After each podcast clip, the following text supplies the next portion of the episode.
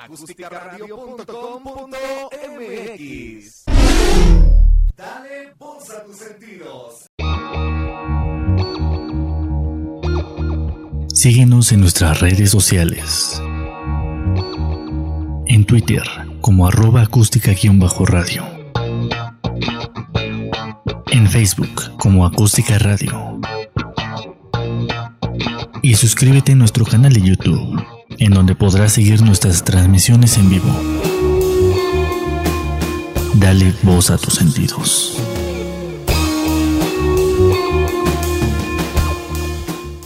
¿Qué tal? Bienvenidos a Espacio Ácido, una emisión más, esta, en esta emisión tan especial en la cual podemos tener otra entrevista y bueno, tenemos aquí a, a una invitada muy especial, pero antes de comenzar, eh, les recordamos que se suscriban, que le den like, que nos sigan en, to- en todas nuestras redes sociales. Nos pueden encontrar en Acústica Radio. Ahí están todas nuestras redes también como Espacio Ácido. eh, Sol Violeta y Aloha Colors, ahí denle like en, en Twitter, no, bueno, Twitter no hay uno, nomás tiene Instagram, espacio Facebook, eh, Instagram, TikTok. Facebook, TikTok todavía no tenemos, pero, Twitter, creo que de Acústica Radio tiene, ¿no? No Ajá. sé, creo que sí.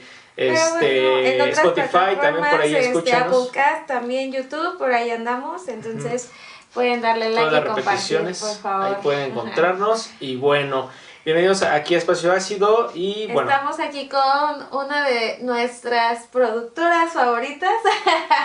Seguramente ya la conocen. Pero bueno, eh, ella es Blanche, Blanche Palacios, es una eh, ¿qué? productora de aquí de la casa de la Valentina, aquí nos, nos recibió. Y bueno, pues nos está platicando y estamos platicando un poquito acerca de su trabajo desde su perspectiva como mujer pues en el mundo de la música, ¿no? Y más en esta parte del ska, del rock, es así como que un poquito de, pues decíamos, un poquito de, muchos hombres en esta parte, ¿no? Y es de las pocas mujeres que trabaja con tantos hombres y pues venimos a escucharla, venimos a este, pues a que nos dijera su punto de vista, su, perspectiva y su vivencia desde esta parte, aprovechando que es el mes de la mujer. y también, pues sí, o sea, es, es, es muy distinto, pues hemos tenido algunas entrevistas, la mayoría hemos entrevistado, me parece que hombres, y bueno, la perspectiva, no, no en la música exactamente, pero sí las perspectivas son distintas, ¿no? La Entonces estábamos, este, estábamos preguntándole y estábamos platicando hace ratito de que pues que cómo la Valentina nace a través pues de este trabajo que tú tienes en el mundo de la música, en el mundo del ska, empiezan a hacer la Valentina apoyando otros grupos también, ¿no? Eso era lo que estábamos. Justo, o sea, justo no contesté tu pregunta, pero fíjate que la Valentina nace de la necesidad de autogestión, ¿no? Eh, de repente lo hablábamos hace un poquito que las disqueras, ¿no? Estaban trabajando con su método que ya les funcionaba y con sus protocolos y demás, y había bandas que no cabían en esos formatos, ¿no? Entonces de repente decían, no, pues sabes qué, mejor otra vez me voy a la independencia y a la autogestión y pues mejor yo produzco mis, mis contenidos, yo los vendo, yo, bueno, quieren hacer de todo, ¿no? Entonces, em, a mí me invita Manuel a formar parte de, del colectivo, ¿no? Porque además, pues éramos, éramos pocos, pero de repente, eh, al mismo tiempo ya éramos muchos, con las mismas inquietudes, en que pues a todos les estaba pasando algo similar y, y porque pues no dejaban que les impusieran ciertas cosas y decían no, no somos de ahí, pedimos nuestra carta de retiro y bueno, ¿no? Ya lo demás ya es historia. Pero básicamente así surgió y entonces em, yo de ser, de ser colaboradora personal de Manuel, este, me pide que ya veamos esto como, como un colectivo en donde además pudiéramos ayudar a más artistas, ¿no? Y dije, bueno, pues si tú me vas diciendo cómo, ¿no? Porque a fin de cuentas yo ni estudié para esto, ¿no? O sea, yo tengo una licenciatura en diseño gráfico y me encanta hacer diseño de interiores, pero sobre el mundo de la música y el show business no sabía nada, ¿no? Más que lo que estaba viendo que les pasaba. Y fuimos aprendiendo sobre la marcha y, y claro que cometimos muchos errores y a lo mejor seguimos cometiendo errores, pero nos vamos perfeccionando o nos vamos adaptando a la evolución, porque además hace 20 años o hace 10 años no era lo mismo que ahora que ya tenemos tantas herramientas tecnológicas, como lo que decíamos, ¿no? Cómo ha venido eh, a cambiar el, el- la forma en que te vendes, la forma en que ya te escuchan, este, la inmediatez que te da y demás. Antes pues no, ¿no? Era muchísimo más difícil y, y colocar tus materiales y pensar en hacer un disco, ¿no? Ahora ya cualquiera hace una canción y la subes a Sí, las plataformas.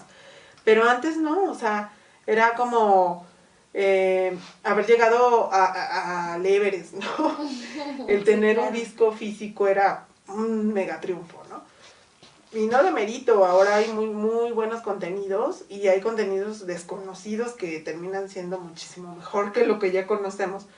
Pero este también se vuelve un, un mundo impensable de posibilidades y no puedes abarcar todo. Entonces empieza a haber muchísima competencia y todo. Y también tienes que aprender a venderte en esta época, ¿no?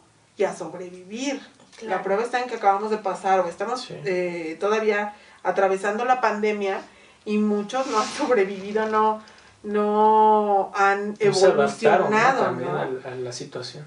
en en esta semana tuve la oportunidad de contactar a varios colegas, ¿no? Digo, oye, este, pásame tu información actualizada de tu, de tu dossier, ¿no? De las bandas, porque me están pidiendo talentos y no sé qué. Y de repente me dicen, ay, no es que con lo de la pandemia, pues no hemos actualizado nada. Y yo dije, ¿cómo? O sea, ¿qué hicieron dos años? Por Dios, o sea, dije, no, aunque sea, no sé, me dejó impresionada saber que, que no tenía que sumarle, ¿no? Sí. A su, a su prestigio. Creo que eso es fundamental. Yo creo que la pandemia lo que nos vino a enseñar es de que aún aislados y parados, tienes que Mover. saber moverte, ¿no?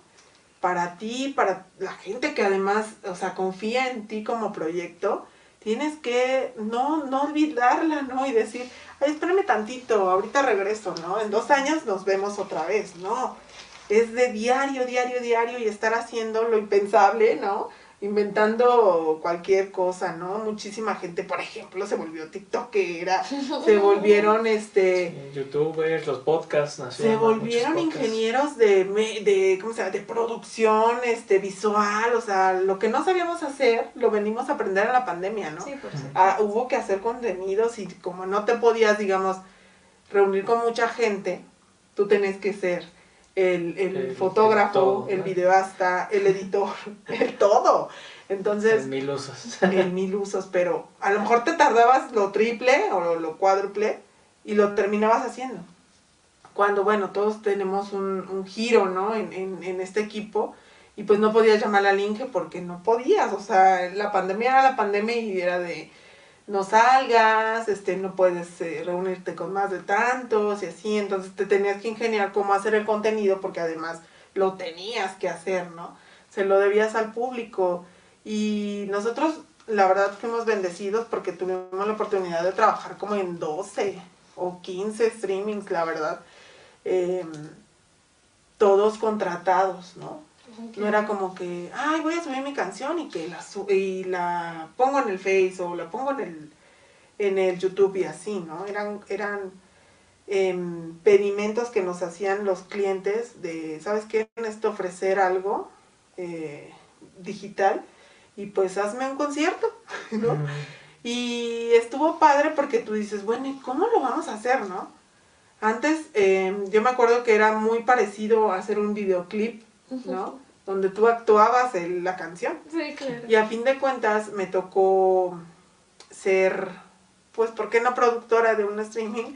En donde ponías 80 veces la misma canción porque te tenías que grabar 10 instrumentos, 11 instrumentos con la misma rola y además con diferentes locaciones y así, y entonces después mezclarlos y hacer eh, esa buena mancuerna con, con videastas, ¿no? Nuestra, por cierto, mi, mi compañera Sharon, ¿no? Que es buenaza, y, y descubrir tus capacidades, a lo mejor que ni sabías que las tenías, este, cómo manejar una cámara, eh, ver la iluminación, exactamente, ¿no? Dices, ay, no, bueno, si sirve estudiar un poquito, porque si no, no sé cómo lo hubiéramos hecho.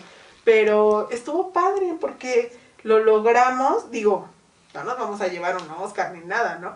Pero cumplió su función y el cometido y además tuvo muy buena eh, respuesta, ¿no? Tuvo una remuneración que era una bendición Sí, claro. que en la pandemia pudieras trabajar, ¿no? Que, que tu música estuviera o tu proyecto estuviera generando lo que generó, este, era una bendición porque decías, mis compañeros, o sea, Sí. prácticamente nos estamos muriendo de hambre, endeudando, pidiendo préstamos, eh, haciendo piruetas para salir adelante. Y sostener un proyecto es estoico, Sí. ¿no? Sí, sí, sí, es estoico porque, como dices tú, o sea, qué bueno que te puedan pagar. Y qué malo que a la gente de repente dicen, ay, no, es que ustedes ya son bien comerciales porque les pagan y cobran tanto y no sé qué. Y dices, güey, o sea, es que El esfuerzo. Tan solo del equipo somos 17, 18 personas, ¿no? Más súmale el del transporte, súmale los gastos, o sea, no es como que no puedas cobrar, es una necesidad, ¿no? Qué bueno que sea una retribución, pero a fin de cuentas es una necesidad. Claro. Para que siga funcionando un proyecto necesitas invertirle y lamentablemente es dinero, o sea, no le puedes invertir solamente tiempo o, O amor. o amor, Sí, o sea, no florece, no, no, por Sí. no avanza más que con dinero. Esa es la realidad. Y para que haya un disco, para que haya este un vestuario, o para que haya eh, oportunidad de, de comprarte una guitarra si eres un guitarrista, o comprar cuerdas si ya tienes tu instrumento, o evolucionar con unas cañas para los saxofonistas, o sea, son cosas que se van desgastando, Sí. no es como que te la compras y ya te duró toda la vida. No, El son gastos, son gastos. Y la gente no sabe. Y qué padre, porque es como el misticismo, ¿no? De nada más ver a tu artista ahí ya todo este producido y que disfrutes el show porque a fin de cuentas esa es nuestro, nuestra tarea. Pero sí que la gente sea consciente que todo lo que se hace lleva conlleva un esfuerzo, ¿no? Por supuesto. y que y que y que tiene que ser remunerado, claro, con un aplauso, claro, con un con un reconocimiento, pero sobre todo con un con un este apoyo monetario para que pueda haber un proyecto Sí, más, para que porque pueda si no, seguir, no, continuar. Sí. no, o sea, no, No, se puedes- sostiene de nada. no puedes, eh, sí, se vuelve insostenible, Sí, claro. ¿no? Ok. Y cuando una, un proyecto ya es bueno es porque está este autosusten es autosustentable. Yo creo que eso me preguntan luego. Hay muchos grupos que se acercan a mí, por eso te decía lo de los, la- los mensajes este, ocultos y las solicitudes. Ayer tan solo estaba revisando porque una amiga me dijo, oye, te mandé solicitud otra vez porque cambié su perfil. Y me puse a ver y tengo como, no sé, mil, Miles de ¿no? O sea, por así decirte, ya ni vi cuántos tenía. Pero haz de cuenta que de repente yo no acepto a, a todos porque pues como es mi perfil de trabajo, Sí. de repente sí como que le doy más cabida a eso, ¿no? Entonces sí tengo que ver, ¿Quién? sí revisar quién me está mandando, porque de repente es como que, ay, el conocido, el conocido, el conocido del conocido, ¿no? Y ayer de plano dije, a ver qué hago para más rápido. Ay, ya sé, los que tengan más de 100 conocidos en común, les voy a dar ok, y no, y ya nada más busqué el de mi amiga, ya. Pero sí tengo un buen de información. Y los chicos me preguntan, oye, es que ¿cómo lo puedo hacer? Porque sí se acercan con las ganas como de, obviamente todos de triunfar, ¿no? Pero con las ganas como que les des la esperanza de que vas a tener una varita mágica y ¡pum! ¿no? Ya todo va a funcionar. Y le digo, no, mira, eh, de una vez te garantizo o te adelanto que no porque, por ejemplo, en nuestra agencia esté una banda que ya esté consolidada y que esté teniendo muchos eventos y que esté teniendo, o sea, mucho que hacer, eso va a ser directamente proporcional a tu proyecto. Le digo, porque a mí me pasa mucho que incluso eh, yo le presento, por ejemplo, al cliente, ¿no? De repente, esta semana tan solo, para tres festivales, me dicen, oye, necesito elenco, ¿no? Y mm, yo le mando pues todo lo que es de casa y aparte pues todo lo que sé que le puede funcionar. Y de otros géneros también, no nos encasillamos nada más en el rock o en el ska. Y, y le digo, es que yo puedo mandar tu, o, eh, tu preskit, tu oferta, tu, tu este, información a, todo, a toda mi base de datos, pero eso no te garantiza que te vayan a contratar, ¿no? Claro. Son muchos factores y el principal factor es de que tienes que estar haciendo cosas, ¿no? r- bueno, lamentablemente, ahora más con la pandemia, ¿no? Los empresarios eh, de repente me dicen, no, es que por ejemplo yo le ofrezco, ¿no? Una banda. Y se van a, a luego, luego a las redes sociales, ¿no? A las plataformas digitales. Uy, no, tiene bien poquitos seguidores, Pues tiene bien poquito, referente. ajá. Y es una lástima porque hay muchísima gente talentosa. Hay mucha gente también, o sea, muchas bandas que están haciendo las cosas bien y que no es que no sepan hacerlas, sino que, y, o que no tengan suerte ni nada, pero realmente sí son muchos factores los que influyen. O sea, de repente, no sé, o sea, hasta incluso en, en tema de costos, ¿no? Sí. De repente me, me dicen las bandas de Tijuana, de Monterrey, de Guadalajara, de otros estados, ¿no? San Luis y así. Me dicen, es que ¿por qué no podemos estar en todos las- los eventos que va, no sé, cierta banda, ¿no? La Tremenda, por ejemplo. Le digo, es que el tema es, no es que no puedas, o sea, pero de repente yo no te puedo decir, hay 20 y a ver cómo llegas y a ver qué te dan y a, o sea, detenerte el espacio tampoco, porque hay veces, por ejemplo, que el empresario contrata un venue y de repente es como que hace su estructura, ah, pues me caben 10 bandas, cada banda de tantos minutos y el cambio y esto y organizan la logística, ¿no? Y así como que yo le diga, oye, quiero que me metas tres bandas más, Pues no se puede. no, le digo, a veces es por el tiempo, otras por el dinero, otros por lo gravoso que es traerlos, ¿no? El desplazamiento. Y le digo, son muchas cosas, o sea, si yo pudiera, pues a todos, ¿no? Los, los cobijaba y todo, pero no. Y no es que tu banda sea mala o que tus canciones sean malas o buenas o así, o sea, son muchas cosas que tienes que trabajar. Y desgraciadamente, este, sí se da el caso a veces como que de los compadrazgos y de los amiguismos. Sí. Pero Como más que todo. todo, más que todo es como esa persistencia, ¿no? Yo ahorita tengo un ejemplo muy claro de una banda que no sé si lo ubican, se llama Cantina Calavera. El, no sé si está el dueño, pero uno de los integrantes eh, hace como 3, 4 años puso un local aquí en Plaza Galerías y le estaba yendo muy bien. Realmente si no hubiera sido por la pandemia, eh, no hubiera cerrado, ¿no? Porque pues sí, imagínate, sostener un negocio con ese tipo de renta de local, pues está cañón. Y entonces él, este, yo lo vi trabajando, ¿no? Y, y tiene muchos, em, digamos, amigos en el sentido de que muchos conocidos y tuvo la oportunidad como de ir tomando y tuvo la oportunidad de invertirle.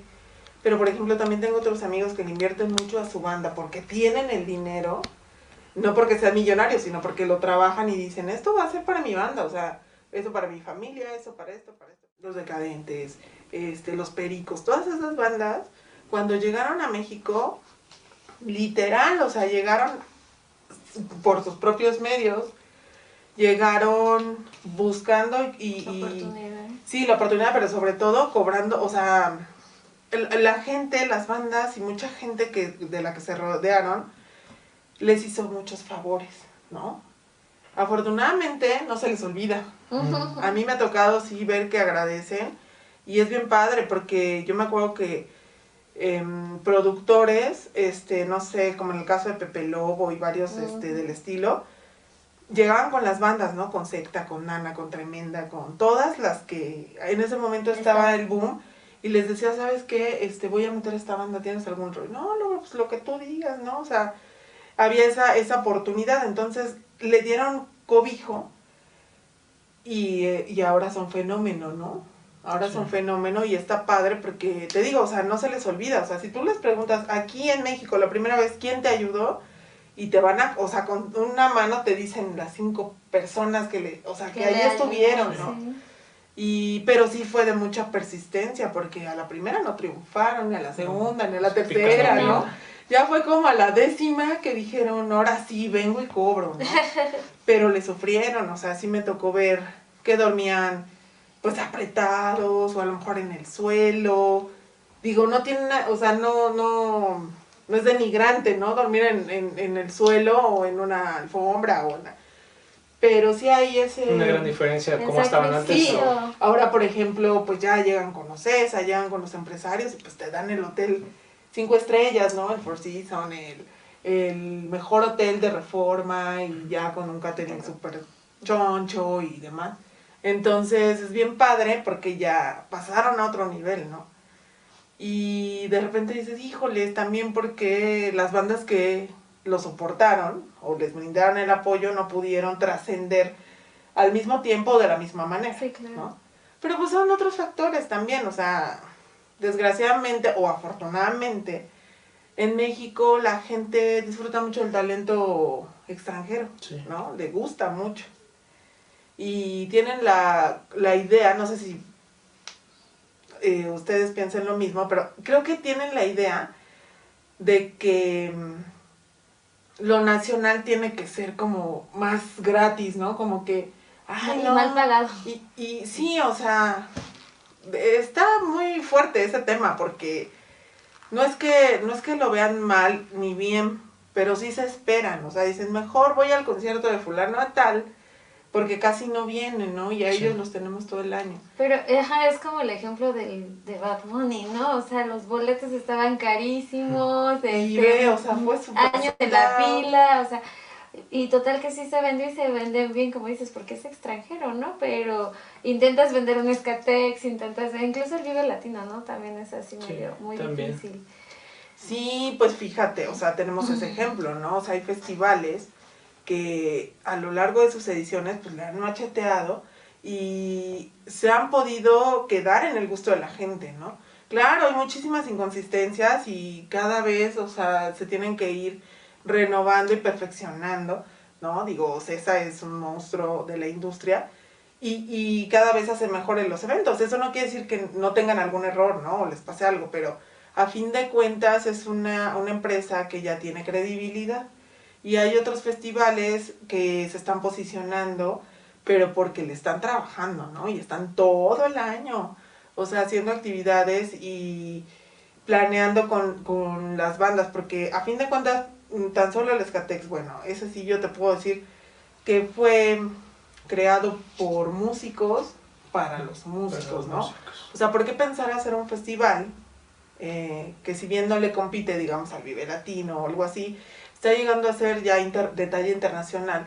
Porque hay mucha gente que ya viene de otros países tan solo En para... este último Escatex, ¿no? Estuvieron varias bandas. Exactamente, no, pero además del elenco, este, gente, o sea, del público que si dice, oye, yo soy de tal, tal, tal, tal país, este, y ya llegan con la ilusión, o sea, de venir a ver, por ejemplo, em, hay gente de Chile que vino a ver, no me acuerdo qué banda, que dijo es que a Chile nunca va. Mm. No me acuerdo si los refrescos o No, Dancing Moon, no sé, una banda internacional vinieron a ver Rescatex y yo dije, ay, qué padre, o sea, que puedan invertir en un boleto de, de avión para ir a otro país a ver una banda que Que además tampoco va. es de su país y que nunca va a su país, ¿no? Entonces, Sí. esos son efectos que tiene el estar pensando como en trabajar en equipo, ¿no? Porque a fin de cuentas ahora ya este, es un mundo de gente la que hace el teje y maneje de esos festivales y son gente que si bien no, no eran como expertos en la materia, se han ido involucrando cada vez más y se comprometen y hacen mejor cada vez las cosas, ¿no? Y estuvo padre porque lo que te decía que surgió, y eso apenas este, en la última edición que estuvimos trabajando, estábamos en junta de producción, y de repente me dice, mi compañero me dice, ya ves, por tu culpa. Y yo dije, ay, ¿ahora qué hice, no? Me dice, no, te lo digo, te lo digo en buena onda. O sea, si tú no hubieras estado fregando, insistiendo, gestionando y, y no hubieras metido tu, tu solicitud eh, como para que te abrieran el espacio y que te dieran la oportunidad y la confianza de poder hacer un festival en donde nada más a, eh, a lo largo del año se hacía la Feria Internacional del Caballo Sí. Y uno que otro baile grupero, pero bueno, también sabemos que lo grupero pues ya se maneja solo y pues este es un tema aparte, ¿no? Y sí, eso principalmente fueron los factores que nos llevó a, a hablar con, con el patronato, con, con, con la gente de la Feria del Caballo y le dijimos, es que no entendemos, o sea, somos como el roto para el descosido, ¿no? O sea, nosotros queremos un lugar para hacer conciertos, y ustedes tienen el lugar, Y no lo pero usan. no hacen conciertos, Sí. o sea, se esperan hasta que sea la feria y todo el año está, pues Está básicamente, pues sí, parado, ¿no? Y entonces dijimos, no, hay que ah, sacarle provecho, ¿no? Porque, pues yo me imagino que durante, bueno, obviamente, pues ellos sabrán sus administraciones, pero imagínate tener parado todo eso el, el año completo. No, pues dices, ahora Pérdida. pérdida también, sí. está, está como que No le sacan provecho. raro, ¿no? y entonces empezaron a hacer, incluso antes de que se hiciera el, festa- el escate, eh, empezaron a hacer como eventos de comediantes, y te digo, uno que otro baile, o sea, los palenques y así, eso sí funciona. Pero como tal un festival, ¿no? Y, y fue así como de ensueño, ¿no? Que llegáramos, este, principalmente Manuel, que él fue como que el necio, el que dijo, por dos cosas muy importantes, fundamentales, ¿no? Que dijo, nosotros como movimiento tenemos que demostrar que podemos trabajar en equipo, Sí. ¿no?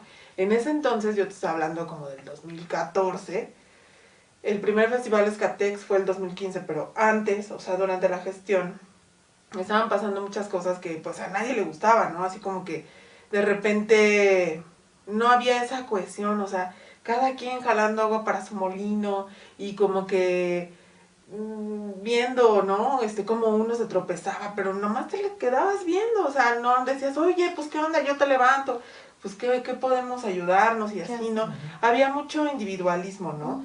Entonces, bueno, es válido, ¿no? En esta industria y en muchas otras, es muy válido que pues tú trabajes en solitario, este, pero sí es cierto que es cuando trabajas en equipo las cosas funcionan mucho Sí. más rápido. Más rápido y menos esfuerzo también. Entonces me acuerdo mucho que este estuvimos pensando, oye, ¿te imaginas hacer un festival con esta, con esta, esta y esta banda?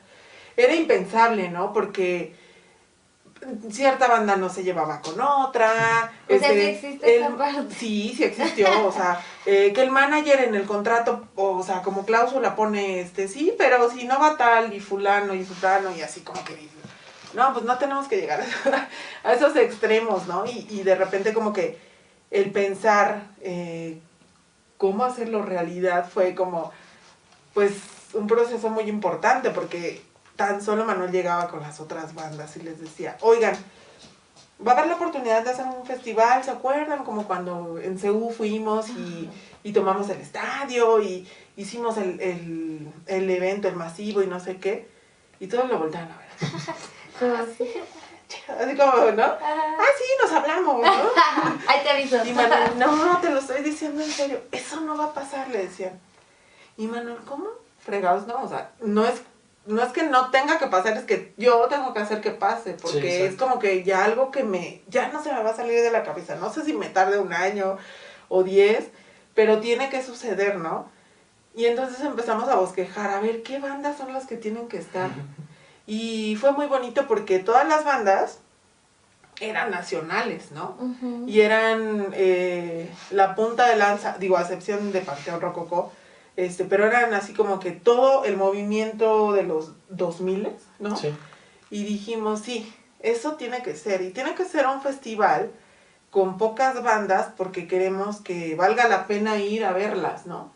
Porque generalmente como ahora sucede, pues las bandas tocan muy poco tiempo porque ahora ya es un, carte- un mundo, ¿no? Ya son Sí. 40 bandas, 30 y tantas en un, un solo cartel, y pues en un solo día, perdón.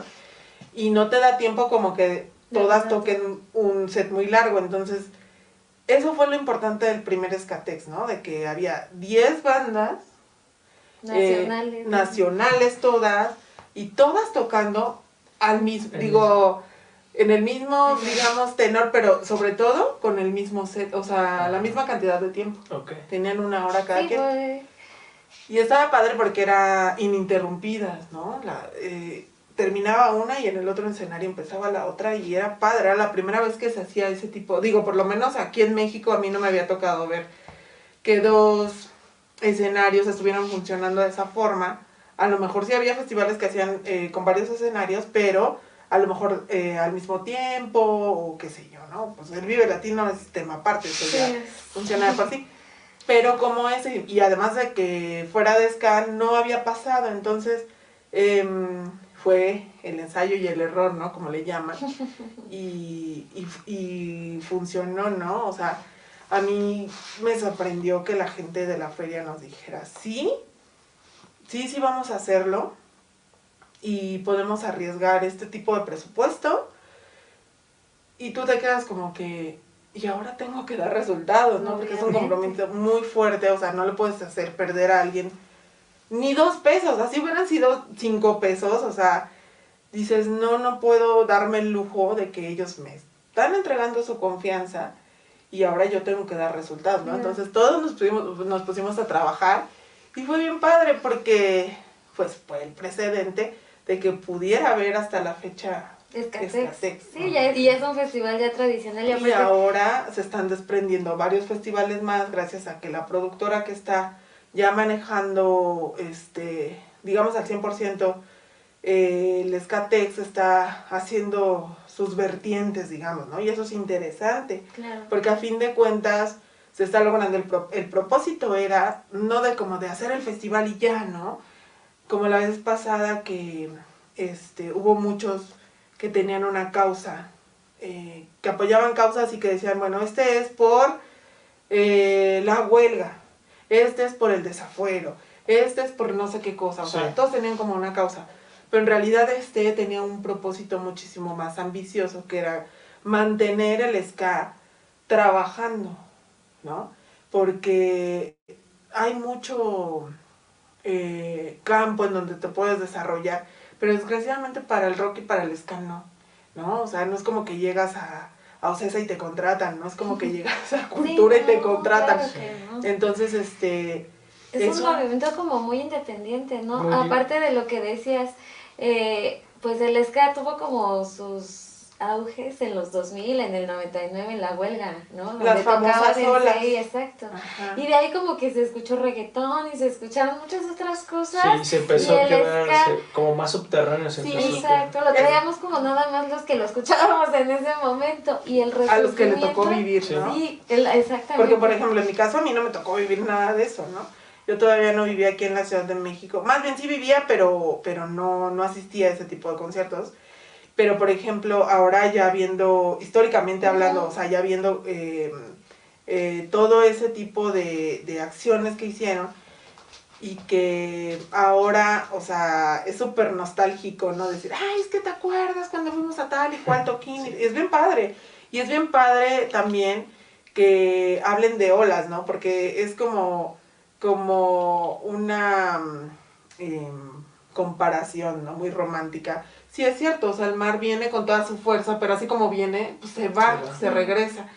Y, y ahora no queremos que eso pase, o sea, no queremos ser una moda, queremos que esto sea autosustentable, ¿no? Claro. que sea un semillero en donde además cada banda vaya generando eh, que más bandas surjan, ¿no?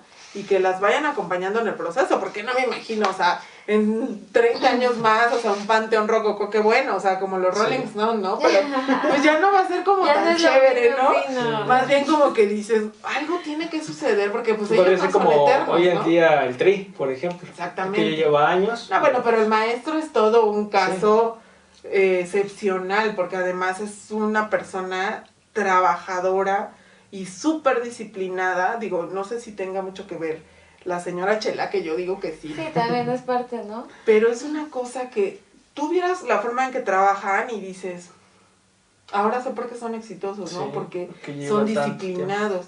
Y generalmente, esa es otra cosa que yo le digo a las bandas, eh, no puedes tener éxito si tú mismo no te forjas eh, metas y no cumples una disciplina, ¿no?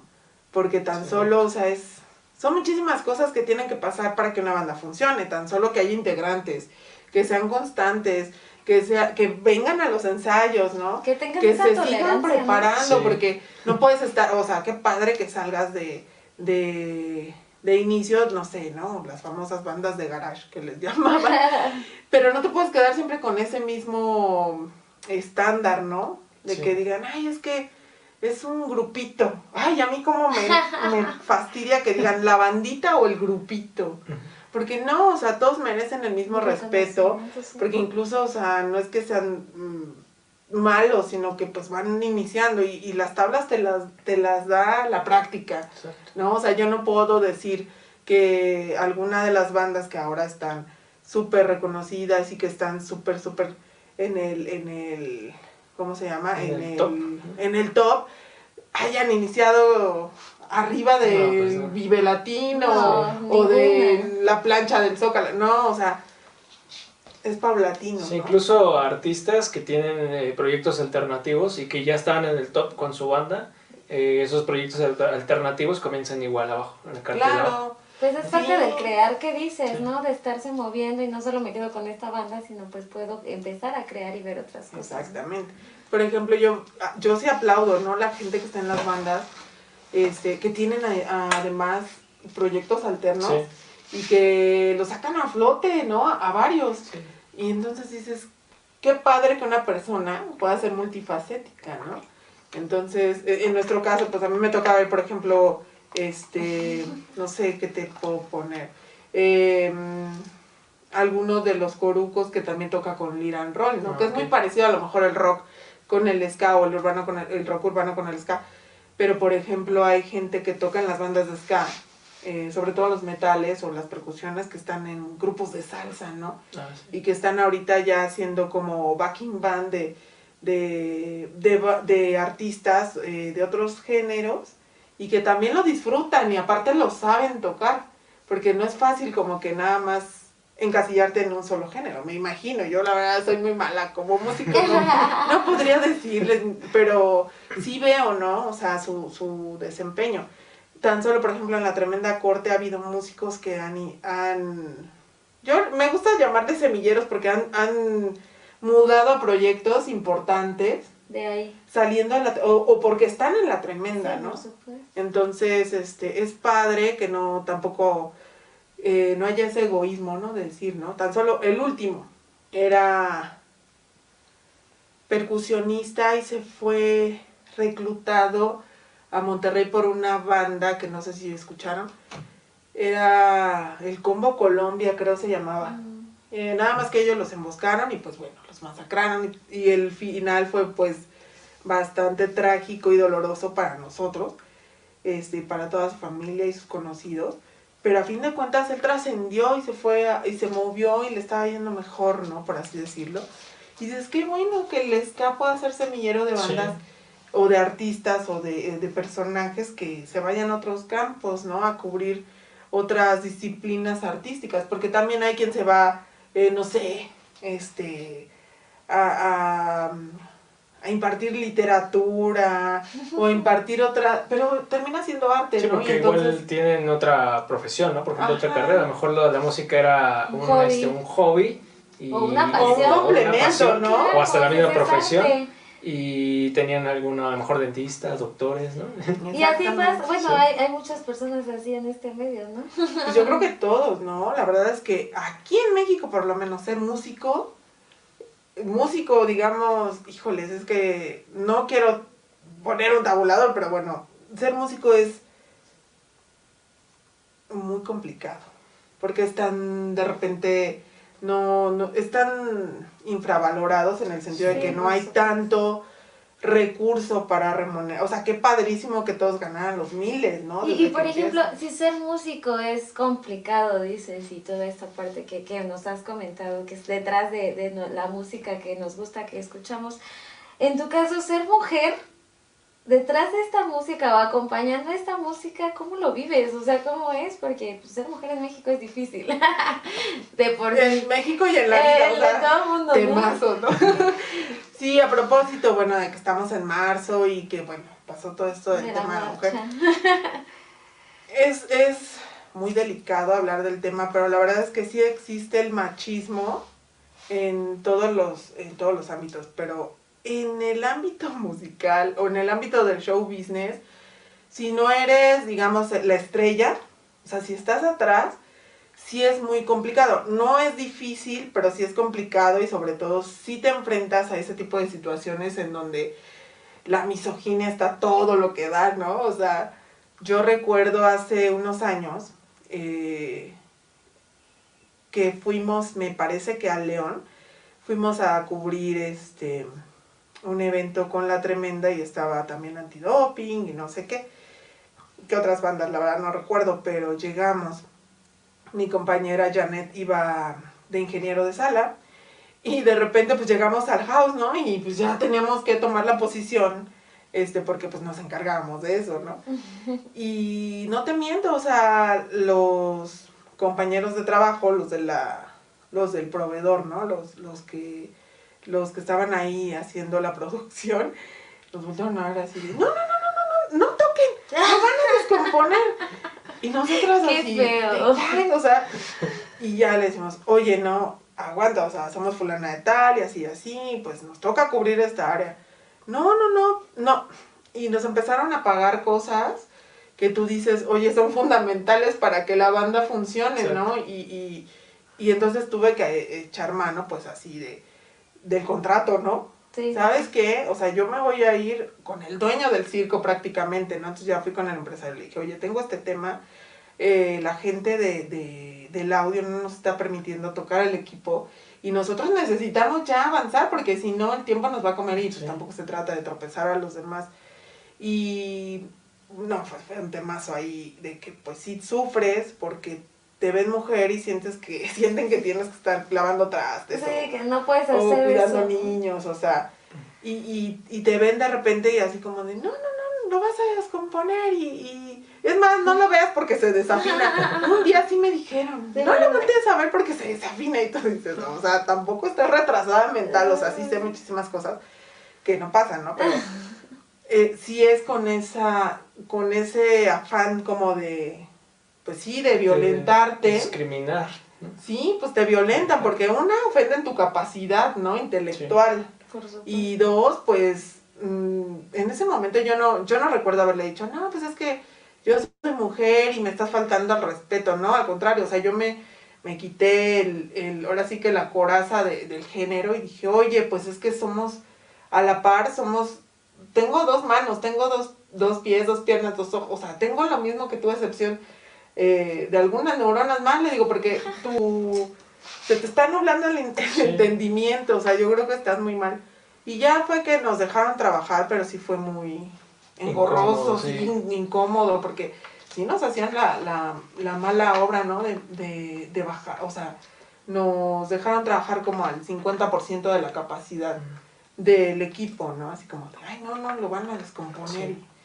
Y, pues eso obviamente no, no le simpatiza a tu, a tu compañero que además eh, está confiando en que tú le vas a dar un servicio de producción de calidad y bueno, con, con los inconvenientes pues no pudieron, digamos, sonar excelente, ¿no? Como tienen que sonar. Pero bueno, se sacó el trabajo y, y a raíz de eso pues me he topado con muchísimas cosas más, ¿no? De repente hablas este, con el empresario. ¿Sabe qué? O sea, mándeme todo su directorio, quién va a estar en producción, para que yo empiece a checar los detalles técnicos y no sé qué. Entonces ya hablas con la, la, la encargada o el encargado. En este caso, pues hay muchos encargados. Sí. Casi encargadas, que no. Ajá. Pero y de repente si te dicen, este, ah, no, pues sí, pues comuníqueme con la persona y yo, no, pues es que yo voy a checarlo. Ay, ¿a poco usted sabe? Ay, qué Ay, ¿a poco? Y de repente mm, te ahorras el comentario, pero sí, vamos viendo, a ver, eh, ¿ya tiene la mano el rider? No, pues que sí.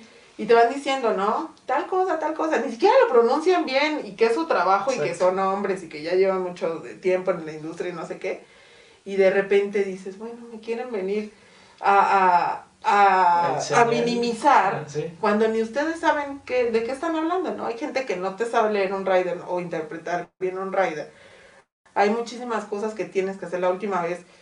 Eh, no, bueno, no la última vez, pero una de las últimas veces eh, fuimos a un evento, llegamos eh, con media hora de anticipación para nuestro soundcheck, ¿no? Y de repente así vemos y literal no había más que el escenario y ya. Ya hay muchas gallinas corriendo en el terreno. Y, y de repente pues ya lo tomas hasta de la manera más chusca y entonces les tomo unas fotos a las, a las gallinas corriendo, ¿no? Y les mando este, al chat de los compañeros. Oigan, les tengo dos noticias, una buena y una mala, ¿cuál quieren?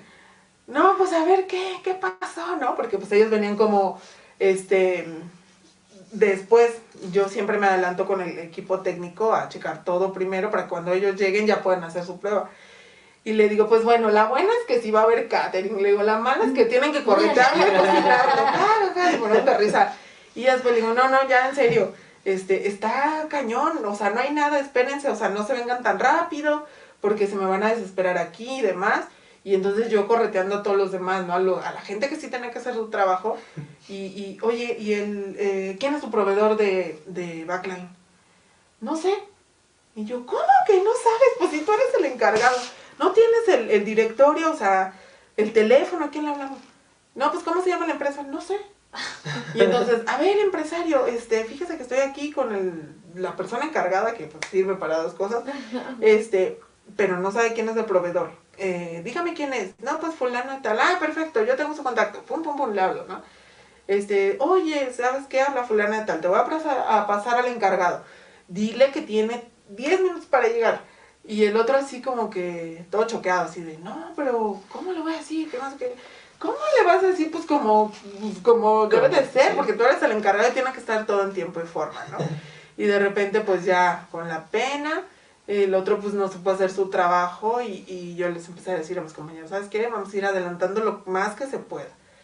Yo voy a empe- empezar a presionar al, al proveedor. Con trabajo llegó, pero cuando llegó el, el encargado, estaba, eh, no sé, sentado con la novia, este, echando romance y yo echando chispas porque, o sea, ya estaba súper encanijada. Y entonces a mis compañeros y, y les digo, a cargar, o sea, literal tuvimos que descargar la camioneta para subir todo al escenario, empezar a, a- a conectar, a posicionar y todo.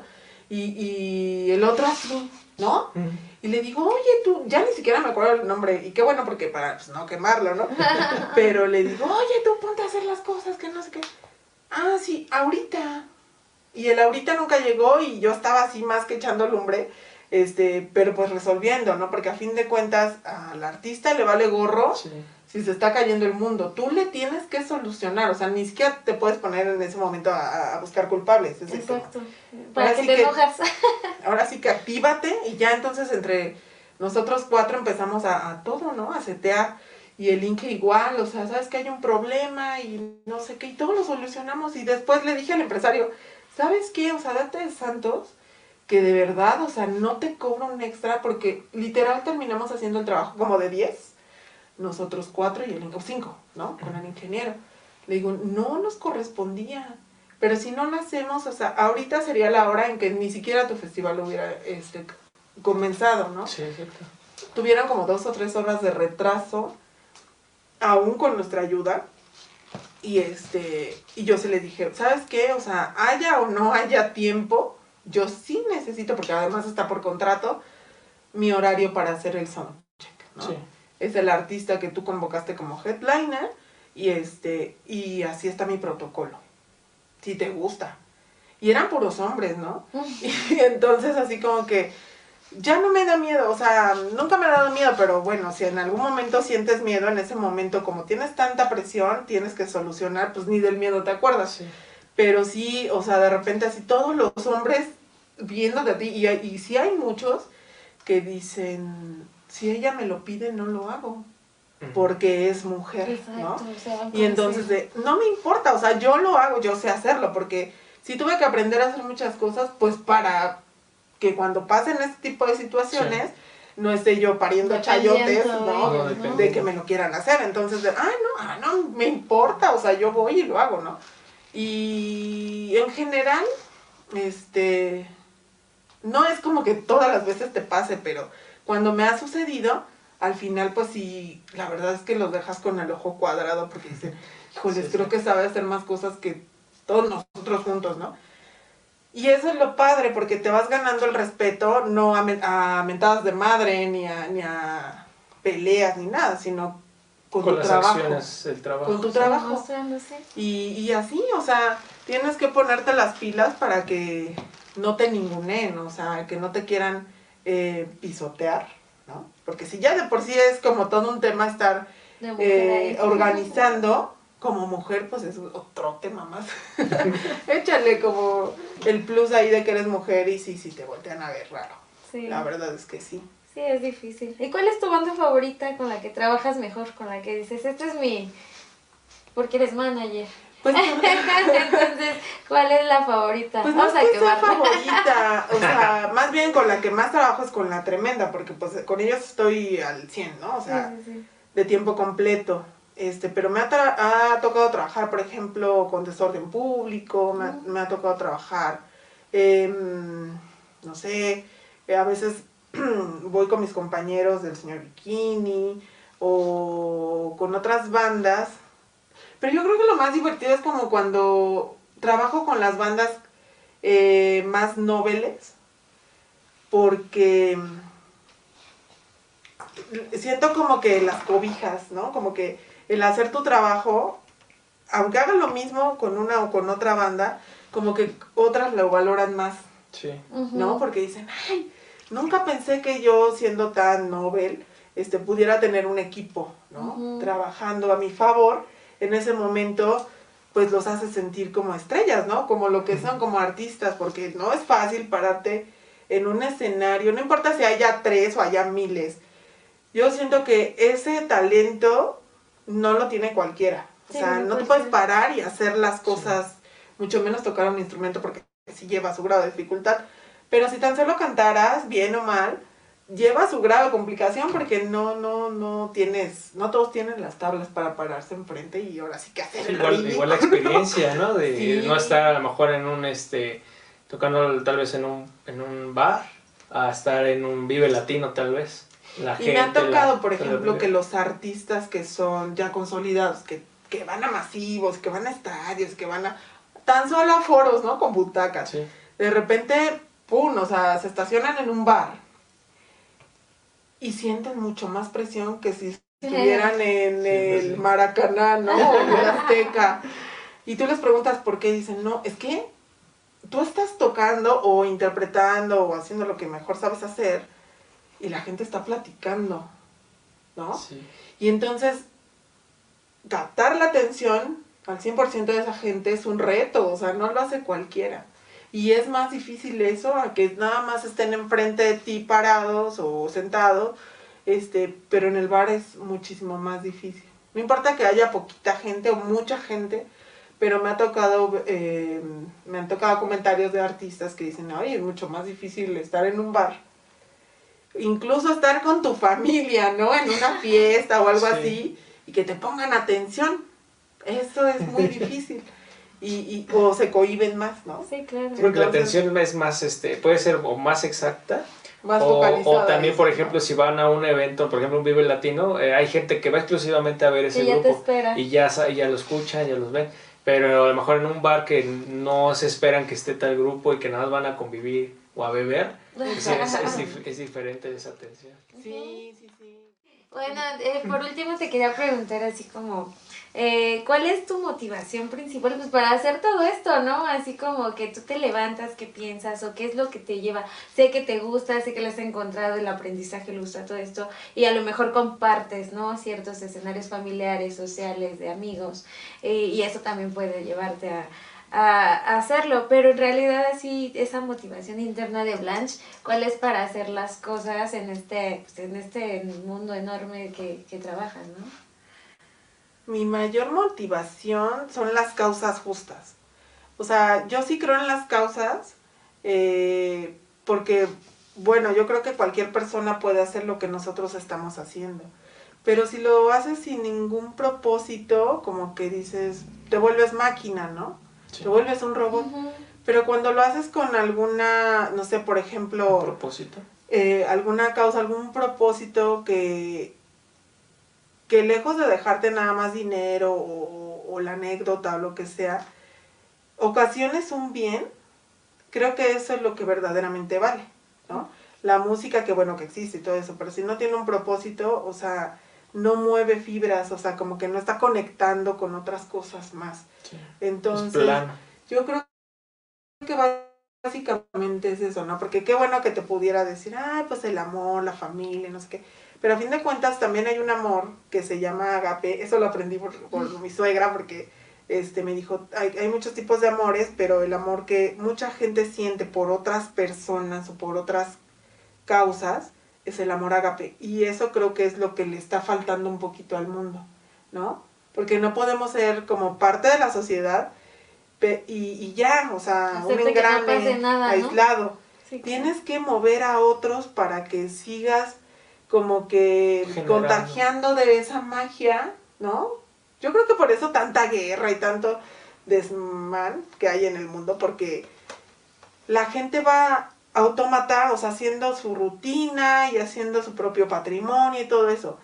Pero, por ejemplo, no comparten, o sea, no viven, no, no, no nacen para No hacer- crean Exactamente, no lo comparten. Y eso se me hace como muy desolado, ¿no? Como decir, Sin "Ay, objetivos, sin sí, misión. o sea, no, no pasa nada, o sea, nada más lo Sobreviven, tienes, no viven.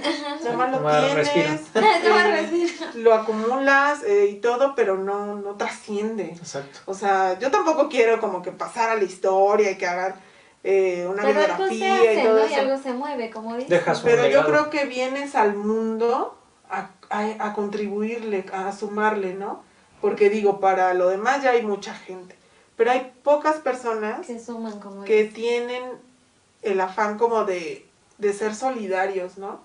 A mí sí me ha tocado ver muchas cosas en la calle que vas y ves a alguien que se cae y la gente, o una, o se ríe, o nada más pasa de largo, o así, pero nunca se acercan, oiga, está bien, ¿qué le pasó? No sé qué. Y eso es como una actitud que tú tienes que contagiar, porque el mundo ya es así como muy, así como, ay, me vale, o sea, como muy desinteresado. Muy como muy indiferente, ¿no? más bien, ¿no? Sí, y, y no, eso no puede pasar, porque ahora con la pandemia, o sea, yo sentía horrible estar viendo las mismas caras, y qué bueno que puedas tener un techo, pero hubo mucha gente que no tenía a dónde ir, con quién estar, eh, si se enfermaban no tenían quien los cuidara, y todo eso, ¿no? Entonces, sí te tienes que poner a pensar que tú eres parte de un todo, ¿no? Te gusta o no te gusta, de lo bueno, de lo malo, apenas puse un post y digo, yo también soy parte del caos, y ese caos eh, le tenemos que sacar el lado bueno, ¿no? Como que buscar el, el lado bonito, este, porque no, no, no podemos tampoco ser fatalistas, ¿no? Pero es eso, o sea, esa motivación de poder contribuir a algo o alguien, ¿no? Porque digo, para que te quieran, ya tienes a tu mamá, a tu esposo, a tu hijo y así, a tu hermano en este Sí. caso, ¿no? Este, pero para que hay mucha gente que no tiene quien los quiera, ¿no? Y entonces yo creo que como que ese espacio sí alguien lo tiene que llenar porque no pueden quedarse en el mundo así tan desolados. No sé, eso es lo que me mueve prácticamente. Ok. Muchas gracias, Pues, Blanche. La verdad que es muy interesante y la verdad sí, Sí. tienes mucha razón. Y poca gente o poca gente a lo mejor nos dedicamos a esta parte, ¿no? Porque pues el, el chiste aquí es sumar, como tú dices, construir redes, este, pues sí, a lo mejor hacerle ver al otro que se pueden algo hacer a las otras cosas, personas. hay que movernos, ¿no? Sí. Pero no todos piensan de esta forma. y No, pues muchas gracias por recibirnos aquí y, Su casa. y muchas, Muchas gracias. gracias. Y, y pues este mostrarnos esto, ¿no? Que podemos sumar, podemos hacer cosas y que los demás se den cuenta que sí se puede. Este es el objetivo, ¿no? Que la gente sepa que, que no solo es este, pues es la música, no solo es la psicología, que es un poquito Creo despacio que todo ácido, involucra a todo. Sino ¿no? que todos vamos de la mano trabajando y sumando, pero es un trabajo constante, no nada más es esperarlo hasta que me llegue, ¿no? Pero pues muchas gracias por mostrárnoslos. Muchas gracias. Nos Muchas vemos este la, la siguiente semana. Gracias por escucharnos. Tus redes, ¿en dónde te podemos seguir? Básicamente en Facebook porque soy eh, muy mala para estar en todas las redes al mismo tiempo. Este, estoy como Blanche Palacios o algunas veces también en, en el perfil de la Valentina, pero más, más en mis redes. Ok, pues ya saben, sigan ahí la Valentina, todas las este, actividades que tienen actividades bien interesantes. Luego yo sí las sigo. Sí, síganlo, Y, todos los este, eventos sí, que, que sigan los eventos que tienen, apoyen al, a la música que van haciendo, a la música independiente. Y a todo ese semillero Eh, que sí. Sí, y hasta la que no hacemos, ¿eh? Porque a mí me encanta, por ejemplo, ver a, a otros artistas que de eso piden, no digo, para eso son las redes, para que tú Que compartas. Y que si tú los conoces y los puedes recomendar, Por supuesto. Sí. es lo menos que mejor. puedes hacer por un proyecto. Sí, de verdad no te quita tiempo y te suma muchas cosas. Exactamente, Bien. pues ahí, ahí ya la tienen, donde la pueden seguir. También síganos a nosotros, Sol Violeta, Espacio Ácido, Acústica Radio Aloha y Aloha también. Colors. Olvide. Demasiadas redes, pero bueno, nos estamos viendo. Muchísimas gracias. Nos vemos la siguiente. Bye. Bye.